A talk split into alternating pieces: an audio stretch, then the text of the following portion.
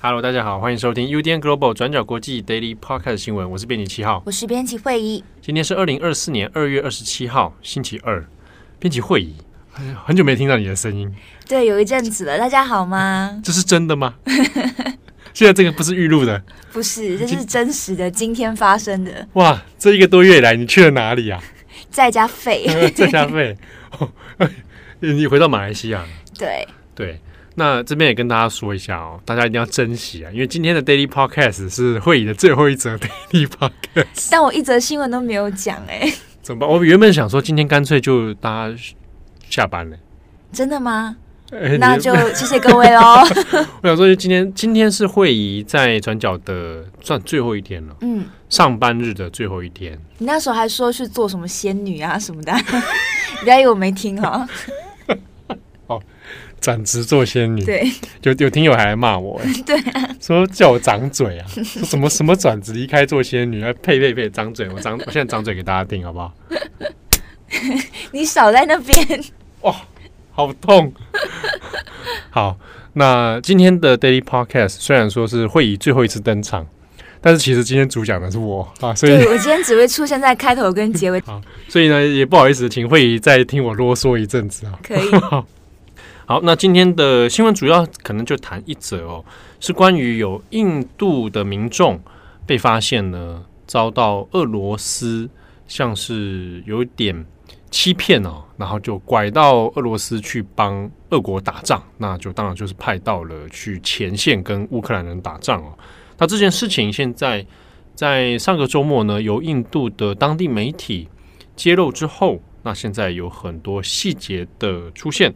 那其中现在已经有确定哦，至少有十多名的印度人哦，那都有发生类似的状况。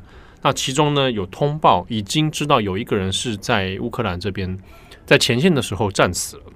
那最近的印度媒体呢，就有在针对相关的新闻讨论哦，可能在想说，为什么会有一些印度人被骗去打仗呢？哦，中间都是发生什么事情呢？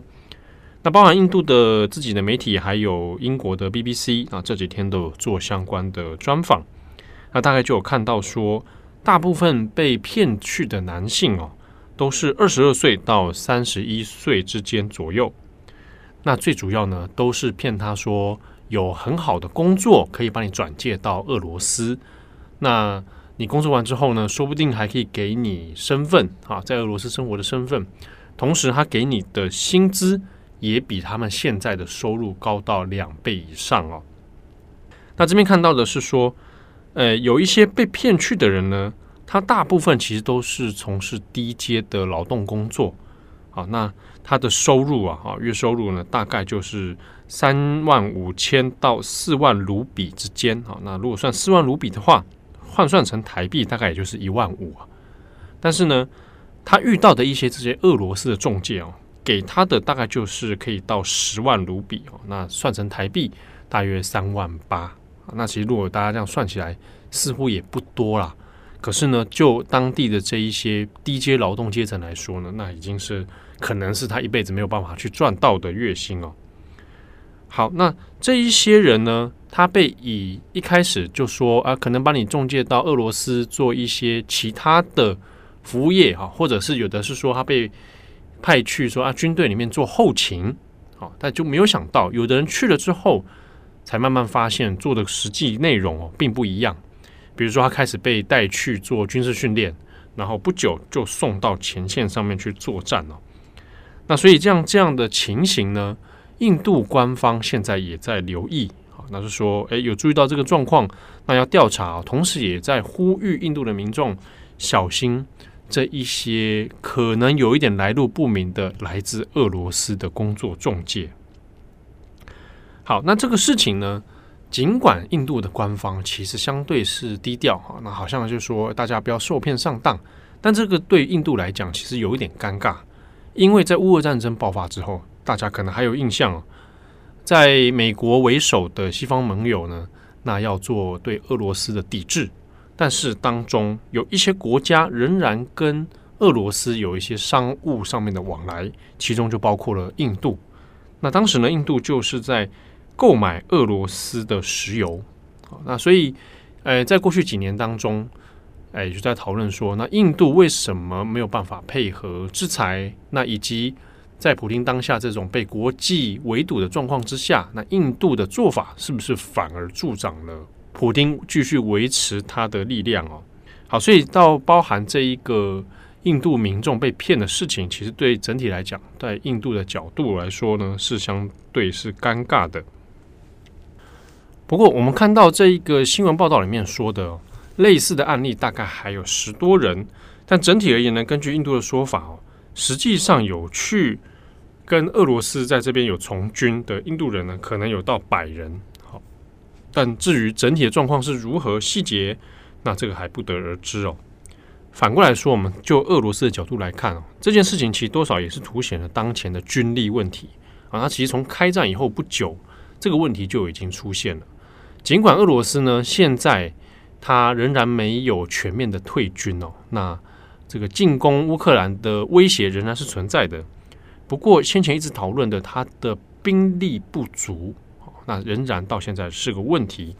那以至于呢，他必须要去像做到去拉这种啊完全没有军事经验的人哈，然后甚至是印度人啊拉到俄罗斯里面来去作为兵员来作战啊。那这样子的角度来看的话，其实就。军事战略上哦，他要达到很强的军力，其实也不太可能啊。那也是凸显了当前他们在兵员补充上面是个问题哦。所以持久来看的话，啊，那如果乌克兰的军援资金能够继续维持的话呢，那一定程度上面是俄罗斯要拿下乌克兰还是有点困难的哦。好，那以上是关于这一则新闻的讨论。下一则呢，我们可能稍微延伸。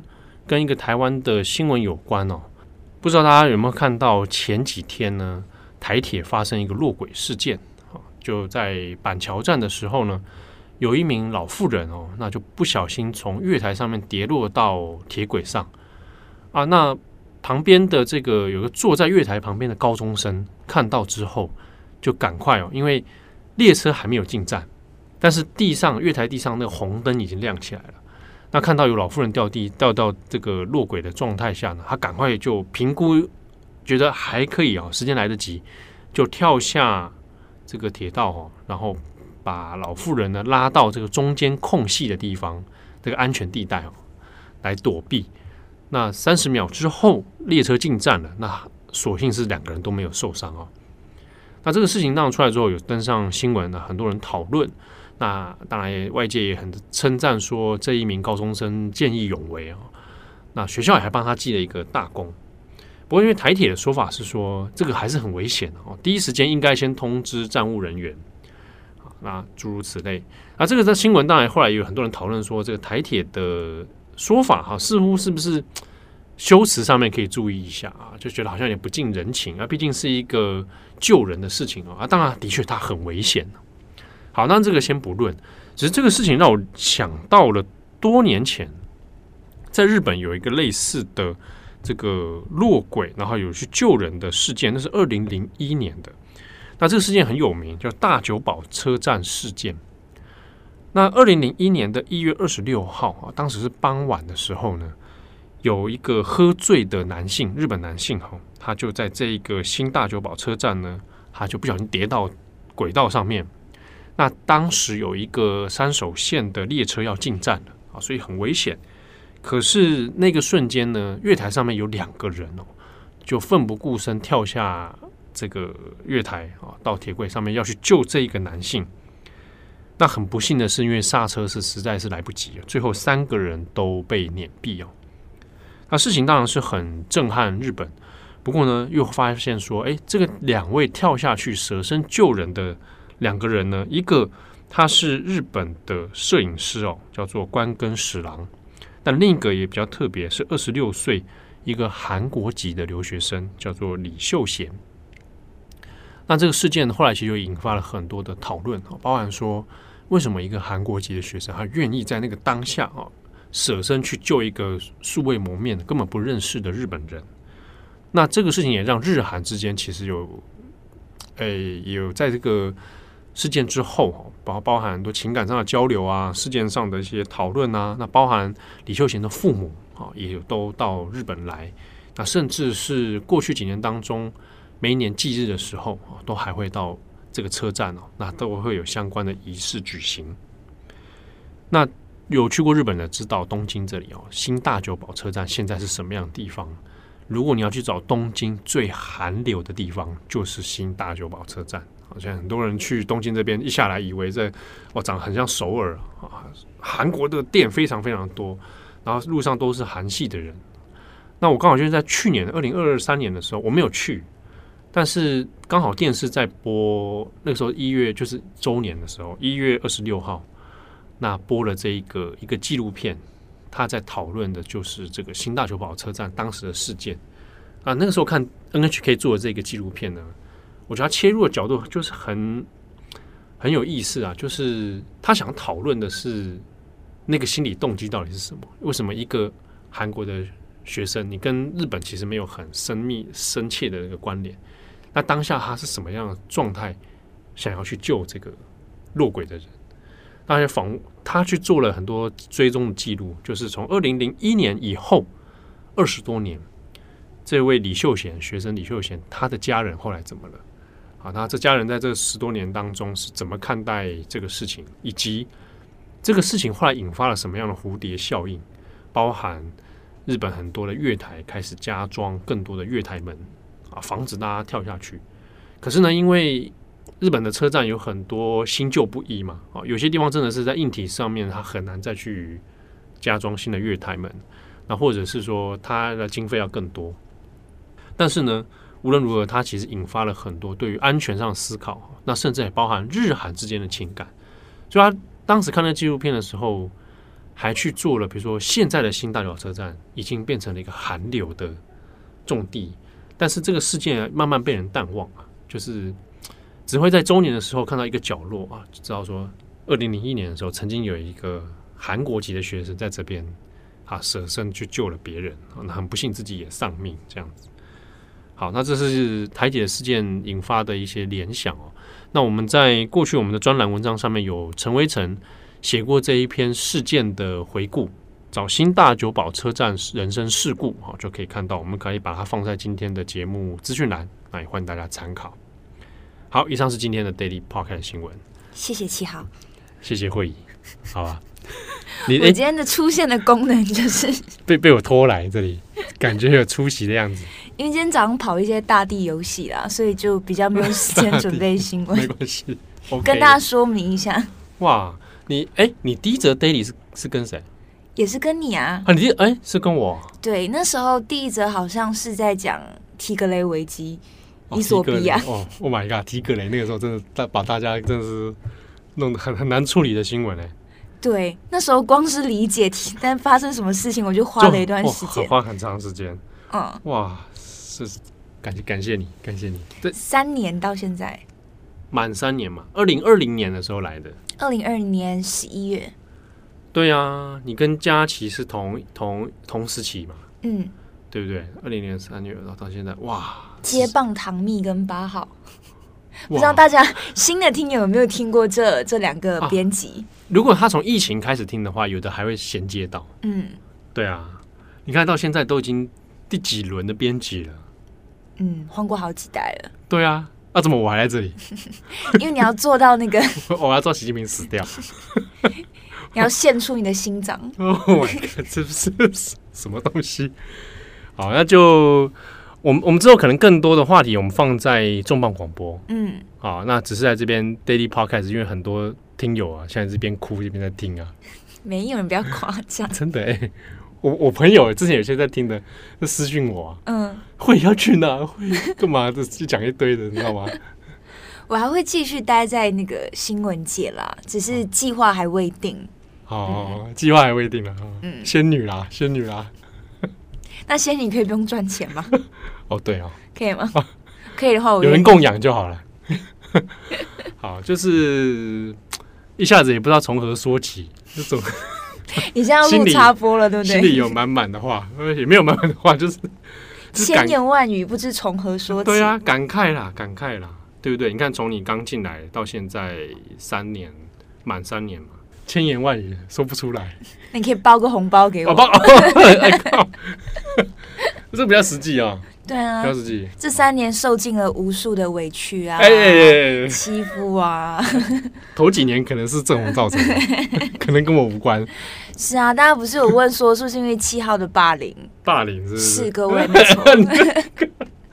完了，开始乱讲，看到没啦，跳到黄河洗不清，没关系，我们不然这样子，我们霸凌一条龙啊，从正红开始啊，他霸凌霸凌我，我再霸凌，要拉一起拉下去，对对对，要死大家一起死，不是的，啊，不过因为会议还会在新闻界活跃，对，所以大家未来还是有机会看见会议的身影。好，如果未来有机会，当然如果有些什么活动啊之类的，还是会跟大家来介绍。嗯。那也很感谢大家在多年来支持 Daily Podcast，真的谢谢各位的支持。转角之后还是会继续在做 Daily Podcast 吧，编辑们你知道还是会继续坚守岗位。哦，这样是不是？对啊，所以大家要继续支持啊。哦，这句话有有离职的人要说出来也是吗？真的啊，因为日更的 Daily Podcast 本来就比较少嘛。哎，真的。对啊，对对，所以转角一直在做的这件事情，大家也很支持，我觉得这很棒。太棒了，这个木仪头就很大。而且木仪还今天刚好不在，对，好，那这个最后让让你跟听友道别好了，我去旁边哭一下，少来。我觉得一样，就是请大家继续支持转角，然后支持转角的 Daily Podcast，推荐给你身边所有的朋友，嗯、因为我觉得 Podcast 的就是收听的年龄层好像蛮广的，嗯，从国高中生就是到呃。更年长的族群都有，嗯、中高龄人，对对，中高龄人士都有，大家可能在不同的情境下听 podcast，所以我觉得这是很特别的一个地方。对啊，嗯，然后这三年来，好像每天就出现在大家的耳朵旁边，大家也会觉得说，哎，好像是一个很久没见过的朋友。哎，真的，对，真的很很多人是这样讲。嗯，我觉得这样的感觉是在文章里面没有办法传递给读者的，可是跟听友们就有办法建立这样子一个很独特的连接。对，这真的是我过去没有想过的事情。对，很奇妙哦，很奇妙的这种乐听众跟写作者之间的关系。对，对啊。所以就祝福大家有一个美好的一天。我是编辑慧仪，我是编辑七号，我们。很快会再见吗？会会会会会，还是要每天更新嘛、啊？对，转角国际还是每天在更新啊！大家记得继续支持，我们下次再见，拜拜。转角国际，转角国际新闻。Global Daily Podcast 新闻。